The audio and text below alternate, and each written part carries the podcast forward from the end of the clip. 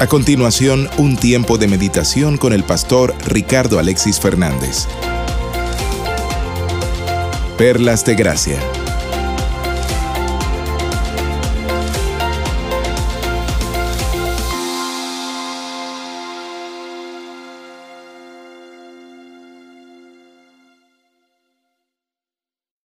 Bueno, mis hermanos, estamos desarrollando la carta de Primera de Juan. Ya vimos el capítulo 5 la semana pasada y esta es la segunda parte de Entendiendo la vida.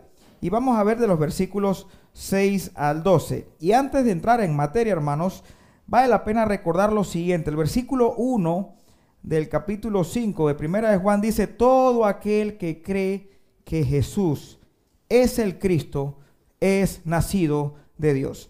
Y hermanos, si usted y yo hemos confesado a Cristo como Salvador, como Hijo de Dios, eres Hijo de Dios. Entonces, entrando en materia, hermanos, vamos directamente al versículo 6. ¿Y qué dice nuestro querido apóstol Juan? Versículo 6. Este es Jesucristo, que vino mediante agua y sangre. No mediante agua solamente, sino mediante agua y sangre y el Espíritu es el que da testimonio porque el Espíritu es la verdad. Y hermanos, este versículo es muy profundo, pero vale la pena definir ciertas palabras que están en este versículo. Si se ponen a ver en la pantalla, hermanos, ¿qué significa Jesucristo? Lo que acabamos de leer en el versículo 1. Por eso que dice, todo aquel que cree que Jesús es el Cristo. Parece redundante, pero no lo es. Cristo significa ungido, salvador, rey de reyes. Y la unión es Jesucristo. Cristo el ungido. Cristo el salvador. ¿Ok? Otra palabra importante aquí, hermanos. Agua. Esta agua de este versículo en particular significa la palabra de Dios, no agua física. A veces te han querido meter aquí que esta palabra de agua significa bautismo y no es, no cabe es la palabra del Señor. Sangre.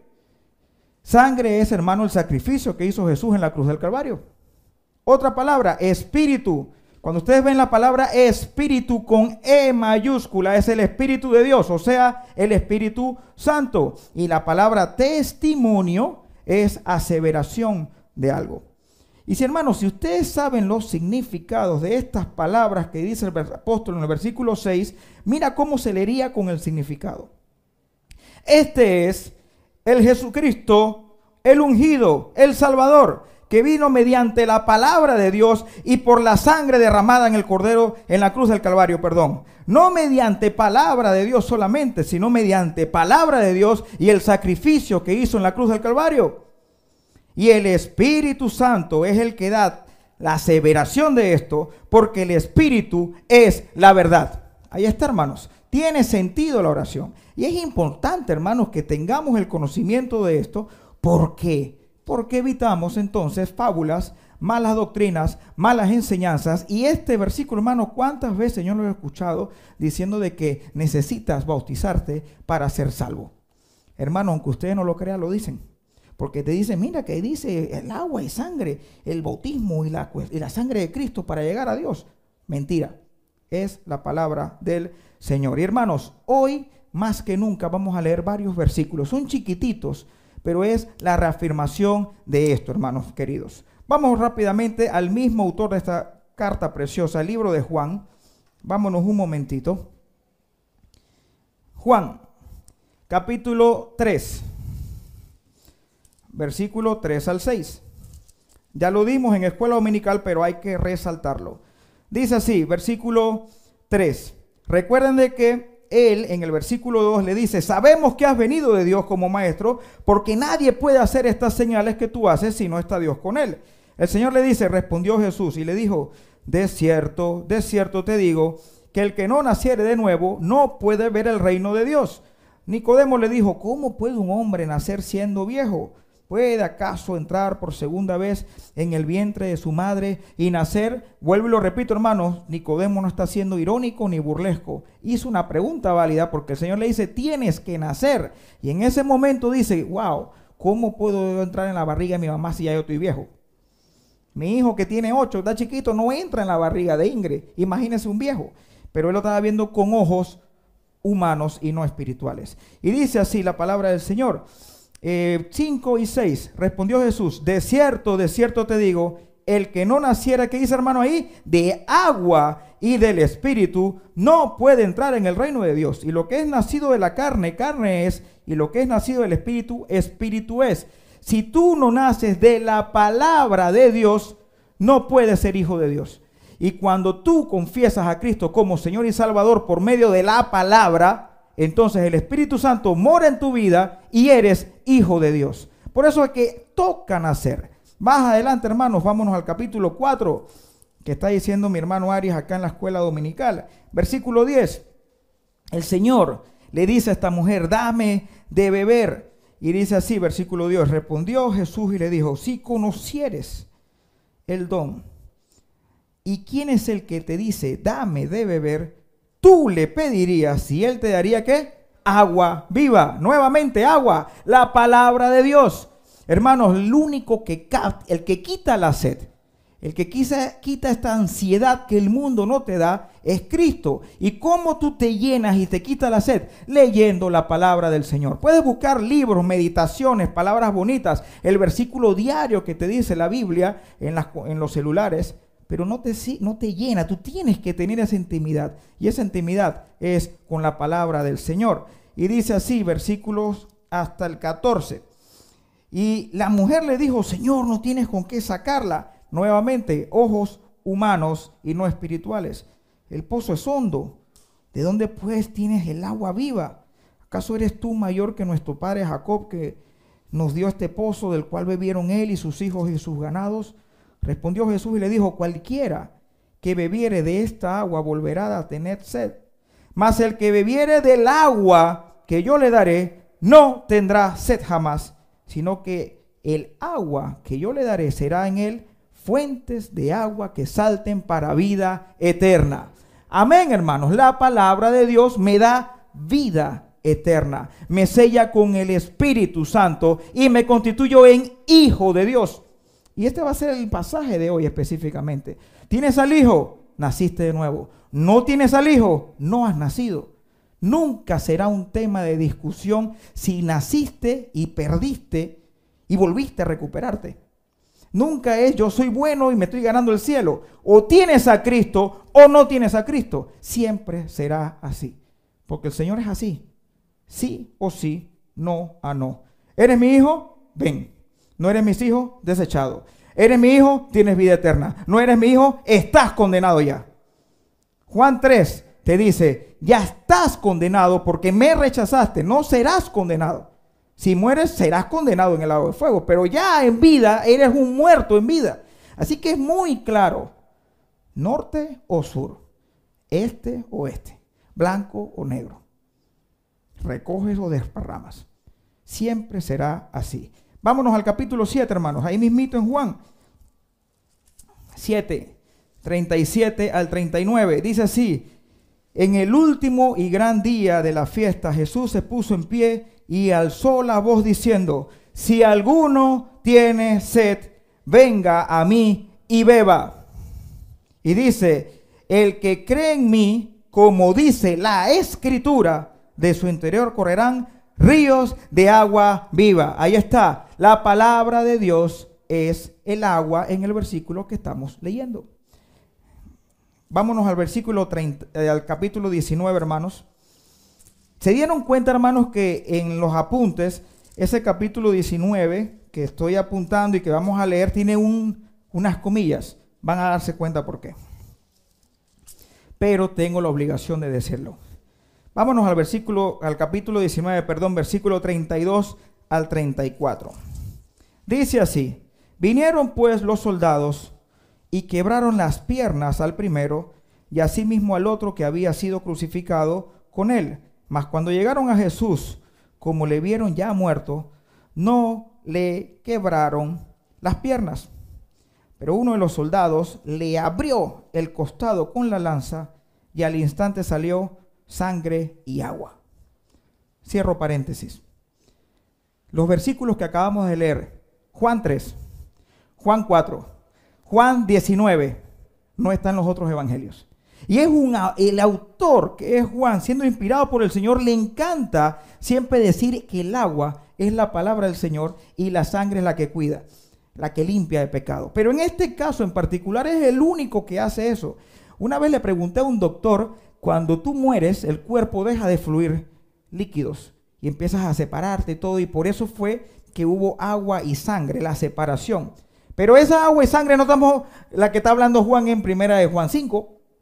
Se lo digo, hermanos, es porque siempre te van a decir, este está apuntando a la muerte. No está apuntando a la muerte. Aquí se habla de la muerte, punto. Acá estamos hablando de que el agua es la palabra de Dios y la sangre es la que me limpia. Hermanos, siempre como creyentes tenemos que no adulterar la palabra de Dios para no ser anatemas. Tenemos que hablar las cosas como son. Y hermanos, y cuando no tengas la certeza de un versículo bíblico, no le saques conclusiones porque vas a ser anatema. Ten la madurez suficiente y di, no lo entiendo. Más adelante lo entenderás. Y si esta prédica en particular, esta parte final del libro de Juan, hay ciertos versículos que no entiendas, tranquilo hermanos, no es que no desayunaste ese día, tienes que crecer espiritualmente para entenderlo. Siempre será así. Vamos a seguir leyendo hermanos. Hebreos Hebreos 10, 10 al 14. Hebreos 10, 10 al 14. Dice así, en esa voluntad somos santificados mediante la ofrenda del cuerpo de Jesucristo, hecha una vez y para siempre. Por eso, hermanos, que nosotros no aceptamos a Cristo cada vez que nos sentimos tristes. ¿Tú te imaginas eso? Ah, oh hice las cosas mal. Señor Padre, te pido que me pidas perdón y que quiero ser tu hijo de nuevo. En el nombre de Jesús, amén. Al ratito, hermano, vas a hacer otra trastada. Ah, oh, Señor Padre, gracias. Un solo sacrificio se hizo y para siempre. ¿Por qué? Porque tenía que venir alguien perfecto. Versículo 11. Y ciertamente todo sacerdote está, ¿qué dice hermanos? día tras día ministrando y ofreciendo muchas veces los mismos sacrificios que nunca pueden quitar los pecados. Hermanos, nosotros no practicamos el pecado. Practicamos las cosas del Señor. Pero estamos en este cuerpo terrenal, animal y diabólico que solemos caer. Pero cuando nos caemos, Señor, perdóname, sigo adelante y vamos adelante. Porque si fuera por caer, y el Señor dependiera de que sigo contigo si no caes, ¿cuántas veces caeríamos por día? Apúntelo en un cuaderno. Yo creo que al día siguiente ya usted no quiere apuntar porque le va a dar vergüenza cuántas veces cayó. Tuvo que venir uno a cumplir todo. Y ese fue Cristo. 12. Pero Cristo, habiendo ofrecido una vez, y su rey hermano, para siempre, un solo sacrificio por los pecados, sea sentado a la diestra de Dios. De ahí en adelante esperando hasta que sus enemigos sean puestos por sus estrados a sus pies. Porque con una sola ofrenda hizo perfectos para siempre, para siempre a los santificados. ¿Qué más seguridad el Señor nos da en este versículo, hermanos? ¿Tú creíste en la sangre de Cristo? Amén. Eres santificado para siempre. Pero pastor, si yo hago esto, la pierdo. Para siempre. Eternamente y para siempre. El Señor nos va a rendir cuentas. Eso sí. ¿Cómo te has comportado como hijo, como hija? Esa es la diferencia. Nunca tengamos temor de que mi papá me va a echar. Yo puedo pelear con mi papá o con mi mamá, pero yo sé que cuando yo vaya a dormir en su casa, te va a decir, eh, Richie, tómate ese tecito y será que tiene veneno. yo no voy a pensar eso. Yo voy a dormir tranquilamente y yo no me voy a imaginar que me levanto los ojos y mi papá está con la almohada a punto de asfixiarme. Ay, perdón, me descubro. ¿Qué es eso? Siempre será mi papá y mi mamá. Y aún haciendo cosas malas, siempre buscará hacer cosas buenas, porque esa es la naturaleza de un papá. ¿Cuánto más mi Padre Celestial, que es perfecto y me ama y me cuida y me protege y dice, te amo, eres de mi propiedad, nadie te arrebata de mi mano, eres cubierto por la sangre preciosa mía. eres mío. Pero compórtate como tienes que comportar. Por eso que este es el descanso que tenemos que tener nosotros como hijos de Dios. Gracias, Padre, por ese sacrificio. Porque si yo estuviera ahorita haciendo sacrificio buscando animales, yo creo que en todo Coronado ya no habría animales. Tendríamos que ir para la ciudad. Y después hay una crisis y decimos, Señor, ¿qué te ofrecemos? Porque ya matamos todos los animales. Vamos a agarrar las hormigas. ¿Qué es eso? Una vez y para siempre, hermanos. Otro versículo hermoso, Efesios. Vámonos a Efesios. Libro de Efesios. Capítulo 1, versículo 13 al 14. Y dice así, en él también vosotros, habiendo oído la palabra de verdad, el evangelio de vuestra salvación, y habiendo creído en él, fuiste sellados con el Espíritu Santo de la promesa, que es las arras de nuestra herencia, hasta la redención de la posesión adquirida para alabanza de su gloria. Hermanos queridos, ustedes que están sentados, tú oíste el evangelio del Señor. Amén, ¿verdad? Sí, tú este, lo creíste. Sí, amén. Eres hijo de Dios. Eres sellado por el Espíritu Santo. Así es. Nadie te va a arrebatar de la mano del Señor. Descanse en eso, hermanos. Nosotros los seres humanos, pensantes, pecaminosos, somos los que metemos la duda siempre a la palabra del Señor. ¿Por qué? Porque tratamos de entenderla intelectualmente Y se tiene que entender espiritualmente. Cuando Jesús le dice a Nicodemo, tienes que nacer de nuevo, ¿cómo él entendió? Intelectualmente. ¿Cómo me meto en la barriga de mi mamá? Dime cuál es el doctor. Me meto, salgo y nací de nuevo. ¿Cómo es posible que yo creyendo de corazón soy hijo de Dios? Tiene que haber más. Yo tengo que caminar de aquí hasta la playa descalzo con este sol para quemarme los pies para que decirles, no hombre, si lo hice. Quítate el intelecto, ten los ojos espirituales. Punto. Otro versículo, el último, y seguimos con los otros temas. Primera a los Corintios, hermanos. Primera a los Corintios, capítulo 15, 3 al 10. Me encanta este versículo. Y dice, porque primeramente os he enseñado lo que asimismo recibí, que Cristo murió por nuestros pecados conforme a las escrituras, y que fue sepultado y que resucitó al tercer día conforme a las escrituras. Y escrituras con E mayúscula, hermano, la palabra de Dios y le apareció a Cefas y después a los doce. Después apareció a más de 500 hermanos a la vez, de los cuales muchos viven aún y otros ya duermen. Ese duermen es de que murieron. Y al último de todos, como un abortivo, me apareció a mí, porque yo soy el más pequeño de los apóstoles, que no soy digno de ser llamado apóstol, porque perseguía a la iglesia de Dios. Pero por la gracia de Dios soy lo que soy. Y su gracia nos ha sido, no ha sido en vano para conmigo. Antes he trabajado más que todos ellos, pero no yo, sino la gracia que Dios, es de Dios conmigo. Abortivo. No soy digno de ser llamado apóstol. ¿Qué se busca hoy en día? Protagonismo. Uy, esa sillota, esa es la del pastor. Y ese platote de comida, el del pastor. Y ese estacionamiento, ese es el del pastor. Un abortivo se sentía mi apóstol Pablo, mi amado apóstol Pablo. Con él también voy a hablar, además de Jonás, en el cielo. Pablo, Dios mío. Él va a decir, ah, tú eras el que estabas pastoreando allá en Gorgona. Imagínate esa comparación, hermano. Hormiga. Pero yo voy a hablar con él. Y Pablo era igual que tú y que yo. Pecador, perseguidor de la iglesia.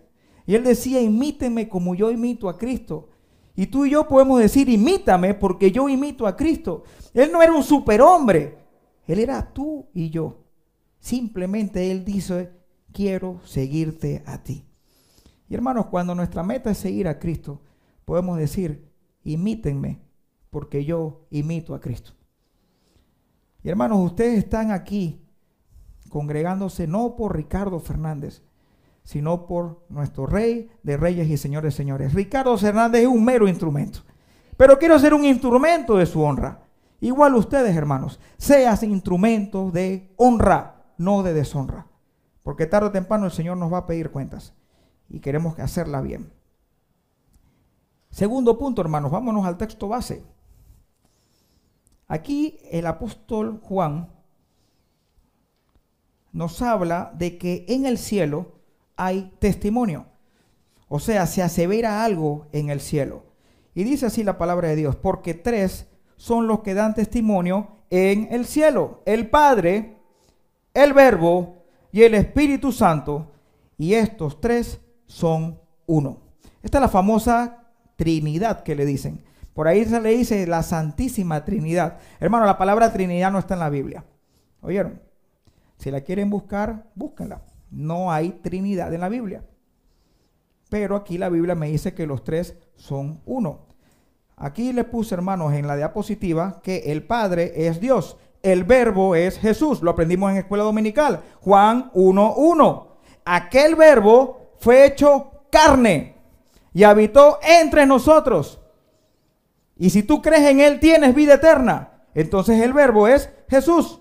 El Espíritu Santo, ya ustedes saben, la tercera persona del Señor. Y los tres son uno, no están separados. Por allí, hermanos, hay unas corrientes tristes donde Jehová es una cosa, Jesús es otra cosa y el Espíritu es otra cosa. No son una cosa, son cosas separadas. Los tres son uno. No los podemos separar. Jesús, cuando le decían sus discípulos, muéstranos al Padre y nos basta, ¿qué dice él? Si tú me has visto a mí, has visto al Padre. Si tú haces lo que yo te digo, estás obedeciendo al Padre, porque Él y yo uno somos. Conviene que yo me vaya para que venga un consolador a sus vidas. En ese momento que Jesús estaba aquí en la tierra, el que seguía a Jesús tenía ese contacto con él y su fama iba regándose, que tú podías estar en otro pueblo y tú tenías que creer con confianza de que Él era el Salvador. ¿Y qué decía Jesús? Conviene que yo me vaya, porque cuando yo me vaya vendré a ustedes. Y hermanos, ¿qué es mejor? Vivir en los tiempos de Jesús en este momento en estos momentos, hermano, porque tú tienes a Jesús en el corazón. Yo lo tengo. Y todo aquel que confiesa a Jesús como Salvador es hijo de Dios. Así que, hermano, convenía que Él se fuera para que ese consolador viniera a nuestros corazones. Y los tres son unos. Versículos bíblicos, pastor, vamos a buscar varios. Porque hay que reafirmar la Biblia con la Biblia. Desde el inicio, hermano, Génesis capítulo 1, versículo 1 al 2. Dice así, en el principio creó Dios los cielos y la tierra, y la tierra estaba desordenada y vacía, y las tinieblas estaban sobre la faz del abismo, y el Espíritu de Dios se movía sobre la faz de las aguas. Ahí está el Espíritu, ¿quién? De Dios. Más adelante, hermanos, vámonos al versículo 26. Y dice, entonces dijo Dios, hagamos al hombre a nuestra imagen conforme a nuestra semejanza, y señoré en los peces del mar, en las aves del cielo, en las bestias, en toda la tierra y en todos los animales que se arrastran sobre la tierra. Aquí está mi cuñada, que es profesora de español. ¿Se dieron cuenta que están hablando en plural? Hagamos al hombre a nuestra imagen, los tres en uno. En inglés, let us, let us make Leros, plural. In or image, or plural. Plural, hermanos. Siempre Dios, Padre, Hijo están juntos. Otro versículo, hermanos. Vámonos a Marcos. Marcos.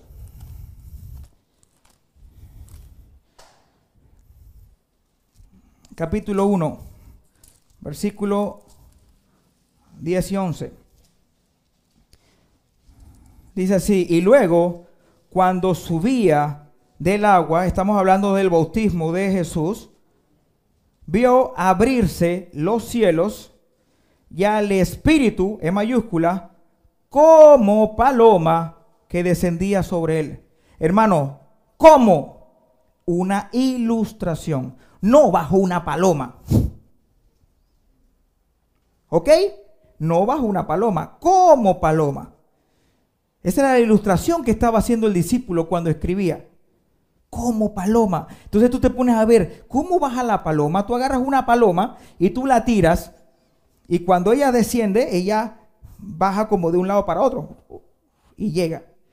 Algo vieron que descendía de esa forma. No bajó una paloma. ¿Ok? Para que no piensen que bajó una paloma. Hubo un líder por allí que ni siquiera diré el nombre, diabólico, que tuvo todo un país por más de 60 años esclavizados y siguen en esclavitud. ¿Y por qué el pueblo lo escogió? Porque cuando estaba dando el discurso se le paró una paloma aquí.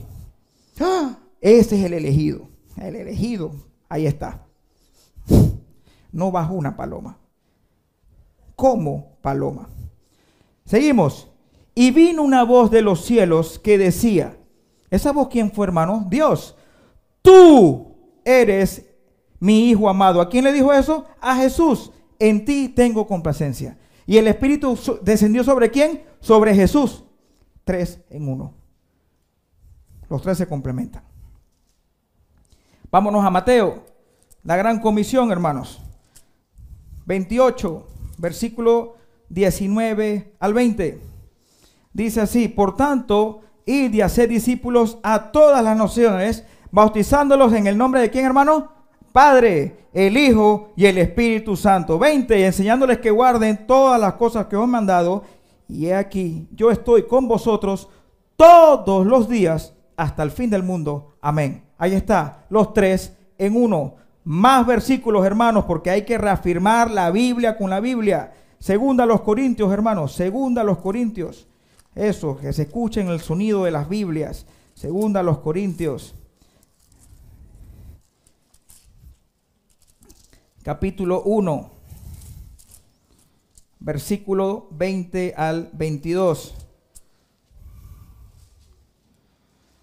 Dice así la palabra del Señor, porque todas las promesas de Dios son en Él sí y en Él amén, por medio de nosotros para la gloria de Dios. Y el que nos confirma con vosotros en Cristo, el que nos ungió, es Dios el cual también nos ha sellado y nos ha dado las arras del Espíritu en nuestros corazones. Amén, amén y amén. Y el último, hermanos, ahí cerquita, Gálatas 4, 4 al 7, dice así, pero cuando vino el cumplimiento del tiempo, Dios envió a su Hijo, nacido de mujer y nacido bajo la ley, para que redimiese a los que estaban bajo la ley a fin de que recibiésemos la adopción de hijos. Y por cuanto sois hijos, Dios envió a vuestros corazones el espíritu de su Hijo, el cual clama, Abba Padre. Así que ya no eras esclavos, sino hijos, y, y si hijos, también herederos de Dios por medio de Cristo. Ahí está, hermanos. Usted y yo creímos en Dios, Hijo, Espíritu Santo. ¿Quieres llegar a Dios, hermanos? Confiesa al Hijo. Hace poquito compartimos el Evangelio a una persona. Varios hermanos estuvieron conmigo. Y esa persona me dice, nos dice, yo amo a Dios. A mí me han inculcado a Dios desde chiquito. Yo respeto todas las religiones, pero yo amo a Dios. ¿Conoces al Hijo? No, pero yo amo a Dios. ¿Quieres llegar a, a Dios? Claro. ¿Amas a Dios? Sí, te falta un pedacito. Ama a Jesús. ¿Quieres aceptar a Jesús en tu corazón? Porque Jesús es el Hijo de Dios. Sí, oremos y oramos. Y arrebatamos una persona de la muerte eterna a la vida eterna. ¿Por qué? Porque confesó a Jesús como Señor y Salvador. Así que hermanos, el que te diga a ti que están separados no está leyendo la Biblia. Los tres son uno. Tercer punto, hermanos. Vámonos al versículo 8 de Primera de Juan capítulo 5. Ahora te dice, y tres son los que dan testimonio en la tierra. El Espíritu, ¿qué aprendimos que es ese Espíritu? El Espíritu Santo. El agua, ¿cuál es esa agua? La palabra de Dios. Y la sangre, ¿cuál es esa sangre? La sangre de Cristo derramada en la cruz del Calvario. Y estos tres concuerdan. Ahí está, hermanos. ¿Por qué concuerdan? Si yo acepto a Cristo como Salvador, el Espíritu Santo, ¿dónde viene? A morar en mi corazón. Punto. A mí. Me sella. Me hace de su propiedad. No entra, sale, no entra, sale, entra, sale, entra, sale, entra, sale. ¿Qué pasó? No, no ha vuelto. Llámalo. Ven, Señor. Ahorita mismo está el Espíritu. Agárrenlo. Tómalo. Reclámalo. Así se dice, reclámalo. ¿Cómo que reclámalo? Yo tengo que decir, yo soy Fernández. Ya yo soy registrado Fernández. ¿Se acuerdan que yo le dije a ustedes, me quito el apellido de mi papá, me quito el apellido de mi mamá? Los borro de mi mente, los repudio con todo mi corazón, me pego en la cabeza para volverme magnésico. Dejé de ser hijo de Ricardo y Katy. Soy de su propiedad, soy de sus entrañas. El Espíritu mora y sella al creyente. Por eso que es el testimonio aquí en la tierra. Otro testimonio, la Biblia, la palabra de Dios. ¿Dónde reposa la autoridad suya y mía? En la palabra de Dios. ¿Ustedes se imaginan que yo me pase hablando aquí sin la Biblia? ¿Qué es eso? Y dale, dale, dale, dale, dale, dale. ¿Cuándo va a abrir la Biblia? Estoy inspirado por el Espíritu y dale, dale, dale, dale. Cero Biblia, Biblia, Biblia. ¿Para quién es el amén? ¿Qué es lo que se busca hoy? ¿El mayor elocuente o el que pone la autoridad a la palabra del Señor? El que pone la autoridad a la palabra del Señor. Hermanos, no hay forma matemática de que ya estamos iniciando nuestro templo atrás. En poco tiempo.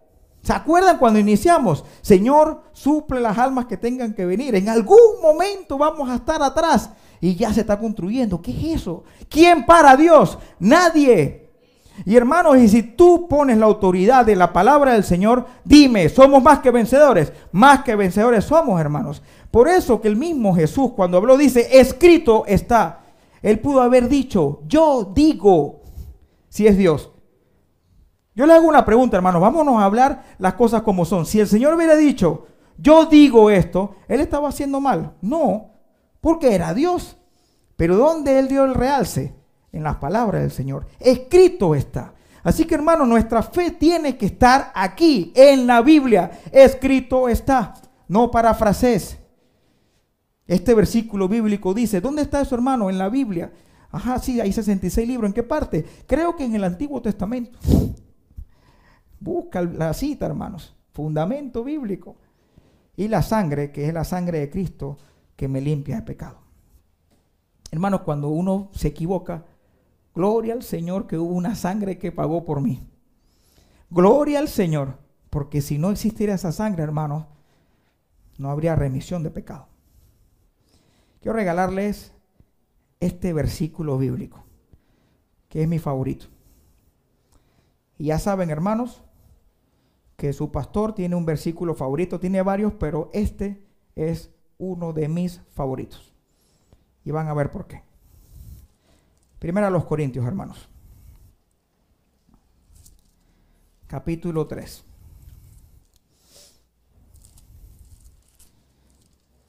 versículo 11 al 16. Dice así,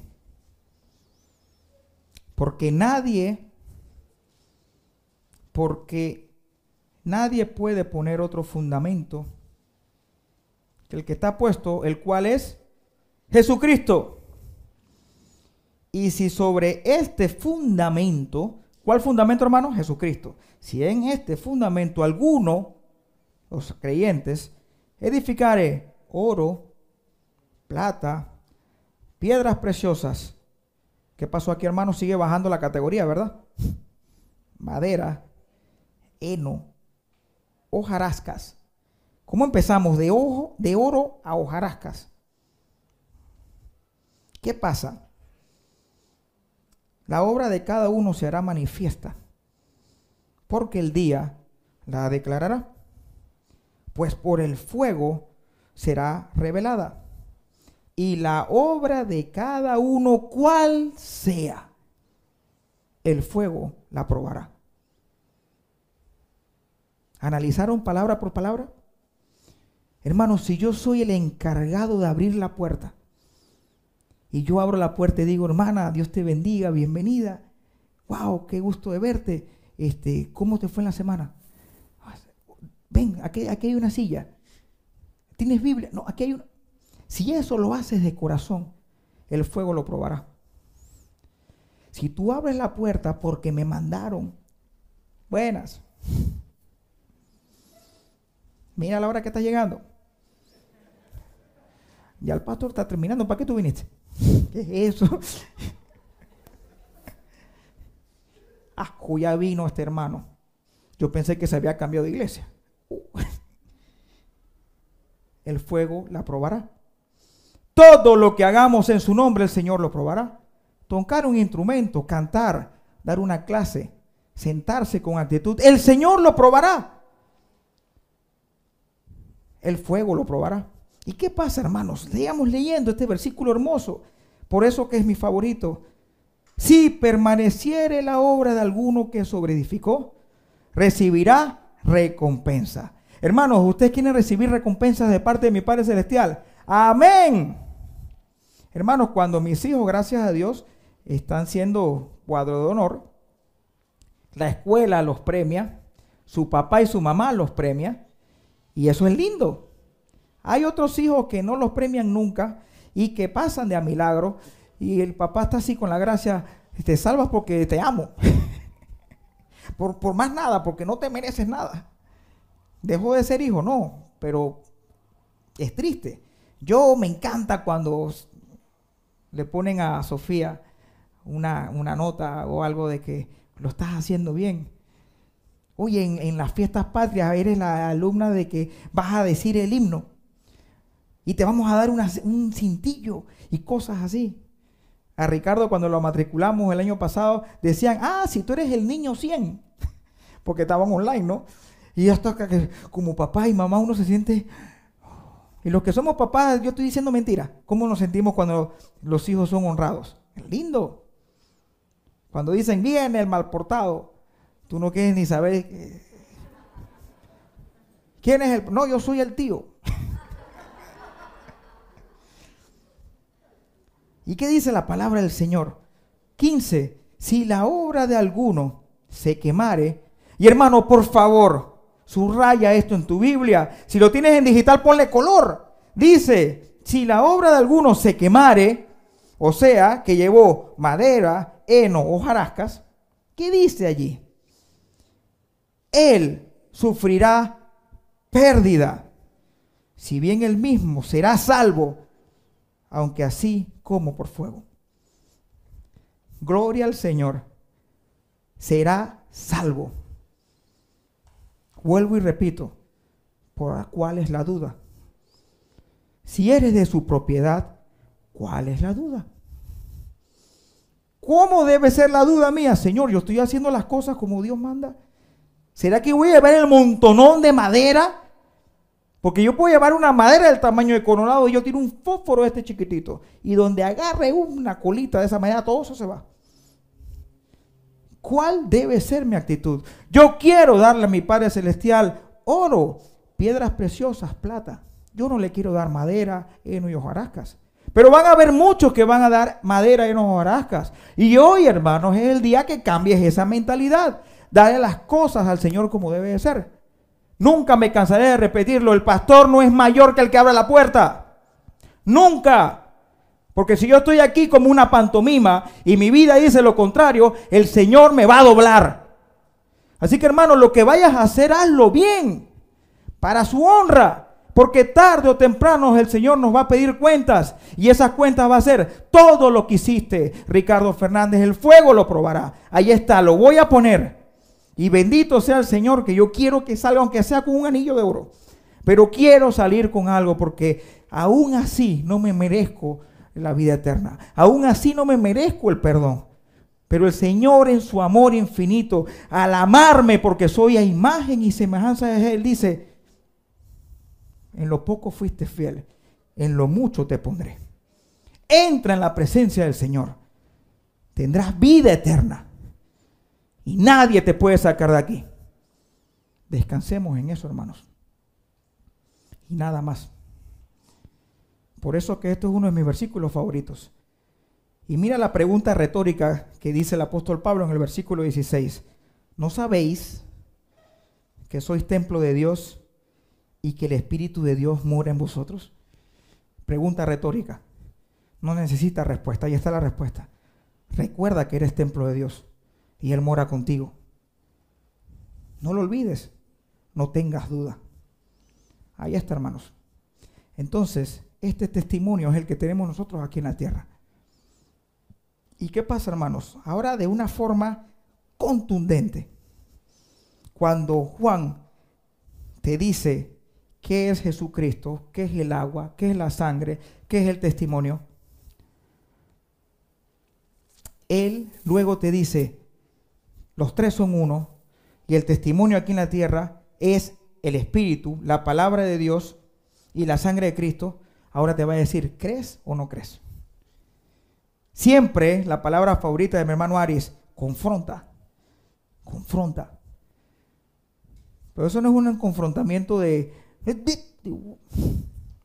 Confronta la palabra del Señor. En amor siempre confronta. Y Juan va a confrontar aquí. Ok, ¿creíste o no creíste? 9 al 12, dice así. Si recibimos el testimonio de los hombres, mayor es el testimonio de Dios, porque este es el testimonio con que Dios ha testificado acerca de su Hijo. Explicación pequeñita. Si muchos hombres, sin ser imagen de Dios, dan buen testimonio tienen buena palabra y alguien me da un consejo sabio y yo digo, wow, ¿cuánto más el consejo del Señor? Así que si nosotros a veces aceptamos el testimonio de los hombres, mayor es el testimonio de Dios. Así que si yo creo en el testimonio de Dios, dice el versículo 10, el que cree en el Hijo de Dios tiene el testimonio en sí mismo. El que no cree a Dios le ha hecho mentiroso porque no ha creído en el testimonio que Dios ha dado acerca de su Hijo. Si yo creo en palabras humanas normales, yo digo, wow, y a la vez creo en Dios, oye, muchísimo mejor, porque es perfecto. Y al yo creer en Dios, tengo vida eterna. Pero si yo le pongo la tela de duda, no puede ser, hay algo allí que no me cuadra, entonces le haces al mentiroso. Y no te constituyes en hijo de Dios. Versículo clave, hermanos, en este versículo 10. Romanos 8, 16. Y el Espíritu, en mayúscula, o sea, el Espíritu Santo, mismo da testimonio a nuestro espíritu, en minúscula, o sea, yo, de que somos hijos de Dios. Ahí está. Hermanos, tú eres hijo de Dios. El Espíritu Santo te lo confirma. Pero mientras no des el paso, ese espíritu tuyo humano va a decir, ¿qué, qué te pasa? ¿Por qué? Porque el Espíritu de Dios no ha entrado. Regresemos, hermano. Entonces ahora el versículo 11 y 12. Bellezas de versículos. Y yo creo, hermanos, que si hay que meterle más palabras, se daña esto. Se daña. 11. Y este es el testimonio. Que Dios nos ha dado vida eterna. Y esta vida está en su Hijo. ¿Quién es el camino, la verdad y la vida? Jesús. ¿Quién está en tu corazón, hermanos? Jesús. ¿Qué tenemos? Vida eterna. ¿Creemos esto, hermanos? ¿Lo creemos, hermanos? Amén. Vuelvo y repito, ¿cuál es la duda? Porque eso es lo que siembra el mundo. La duda. Que no te sientas hijo de Dios, que no te sientas perdonado. Eso es lo que se siembra hoy en día y se predica. 12. El que tiene al Hijo tiene la vida. El que no tiene al Hijo de Dios no tiene la vida. Vuelvo y repito, hermanos. ¿Por qué la doctrina si se gana o se pierde? ¿Dónde está esa doctrina? ¿Dónde está, hermanos? Buscan en la Biblia de que se gana la salvación y se pierde la salvación. ¿Dónde está eso? No hay. Eso es un invento de nosotros, donde hace que no tengamos descanso. ¿Tienes al hijo? Tienes vida. ¿No la tienes? No tienes vida. Si tienes al hijo, la pierdes. ¿Dónde dice eso? Manos, busquen la Biblia. ¿Dónde lo dice? No lo dice. Si te dice, no lo tienes, vas para el infierno, estás condenado, no te escucho, no te oigo, está bajo el maligno, cambia, cambia porque esa, esa, esa condena no te la voy a quitar. Pero yo fui buena gente. Con todo y buena gente te vas para el infierno. Porque no está hijo, mi hijo está allí. Esto no es moralista, hermanos. No estoy tampoco siendo como, oh pastor, bájale un poquito, está siendo como un poquito tosco. No, es que es así. Tienes al hijo, tienes vida. No lo tienes, no tienes vida. Juan 3:36.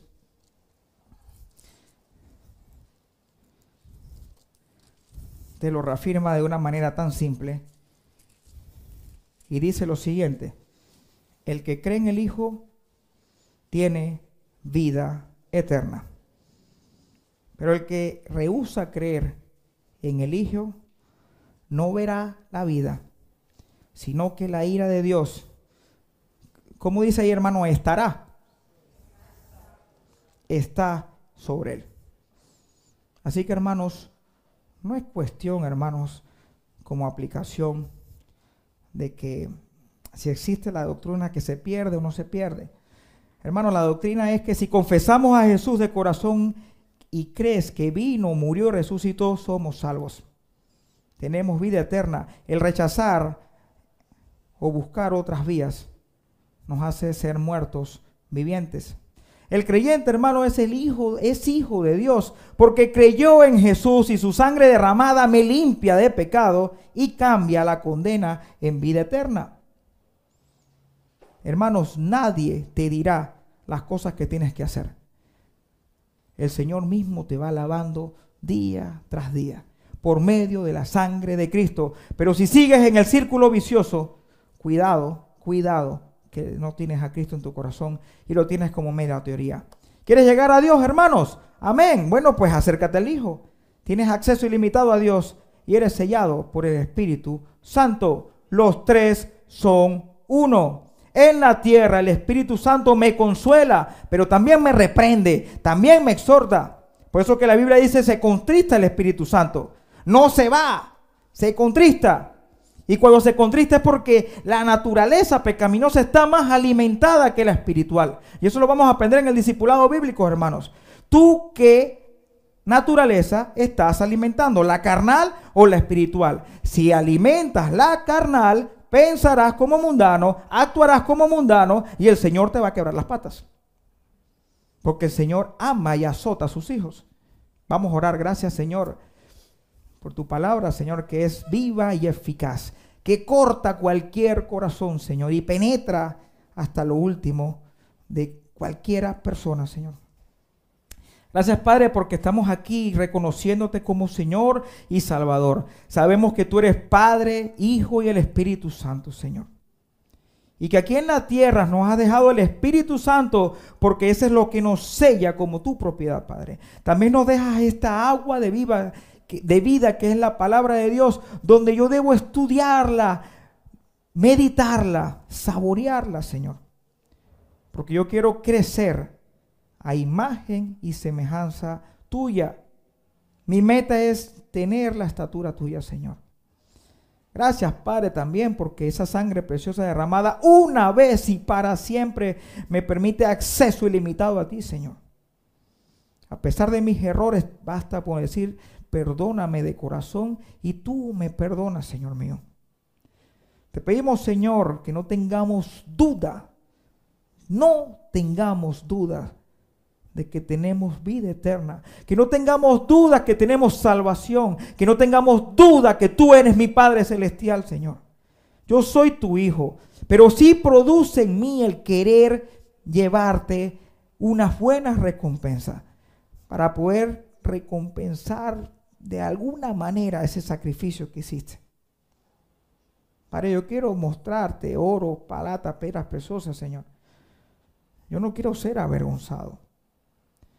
Gracias, Padre, porque aún en tu misericordia y tu infinito amor, seré salvo, aunque fuese por fuego, pero seré salvo. Yo no quiero estar en esa categoría, Señor. Te pido, Padre, lo que esté haciendo sea para agradarte en espíritu y en verdad. Gracias, Señor mío, por todos los hermanos que están aquí sentados, Señor. Todos tenemos pruebas, todos tenemos aflicciones, Padre mío. Te pedimos de corazón que te las entregamos a ti, para que nuestra vida sea ligera, Señor mío. Porque si lo hacemos en nuestras fuerzas, Padre Celestial, nos sentiremos solos, vacíos, sin sentido. Pero cuando se lo entrego a ti, automáticamente viene la paz que sobrepasa todo entendimiento, Señor. Te amo, Señor, de todo corazón. Gracias por ser instrumentos de tu gloria. En el nombre de Cristo Jesús. Amén y amén.